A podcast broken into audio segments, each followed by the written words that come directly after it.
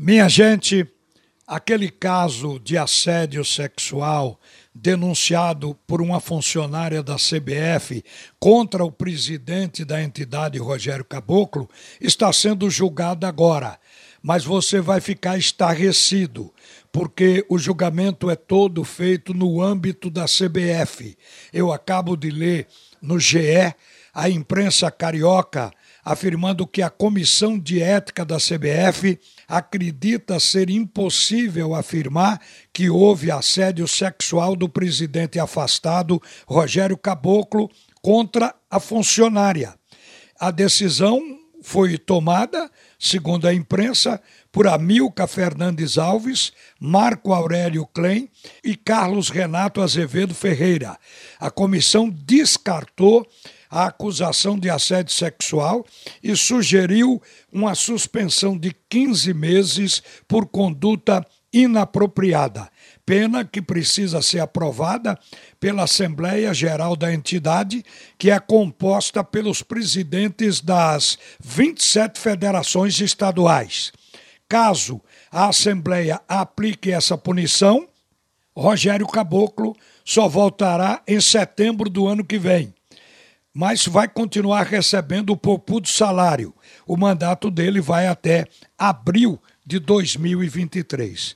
O que é interessante é que a decisão foi tomada agora pela Comissão de Ética, que é da CBF, e depois a punição vai ser referendada ou não por uma Assembleia Geral que é da CBF e que forma o colégio eleitoral, aquele colégio eleitoral que elegeu Rogério Caboclo para presidente e que todo ano aprova as contas do presidente da CBF.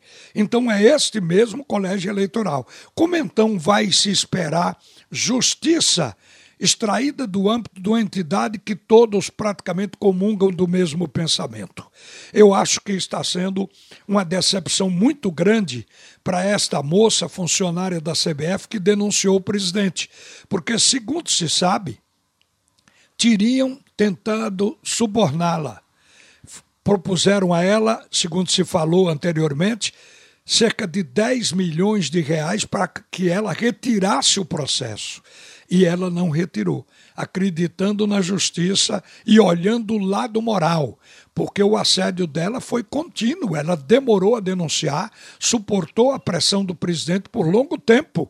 E agora simplesmente o caso é transformado de um assédio sexual num assédio moral e se pede uma punição que ele só vai cumprir 12 meses, porque há três meses ele está afastado. Assim mesmo, ele só cumpre se a decisão da Assembleia for por acatar a punição. Mas se a Assembleia decidir que a punição não cabe, ele automaticamente volta ao cargo imediatamente à presidência da CBF.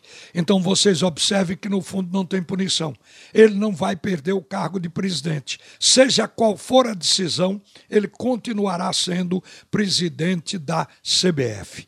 É uma coisa que vai deixar uma certa perplexidade no Brasil inteiro quando tudo isso for terminado e divulgado. É profundamente lamentável, mas esta é a justiça do futebol, minha gente. Uma boa tarde a seguir. Roberto Queiroz e o primeiro tempo do assunto é futebol.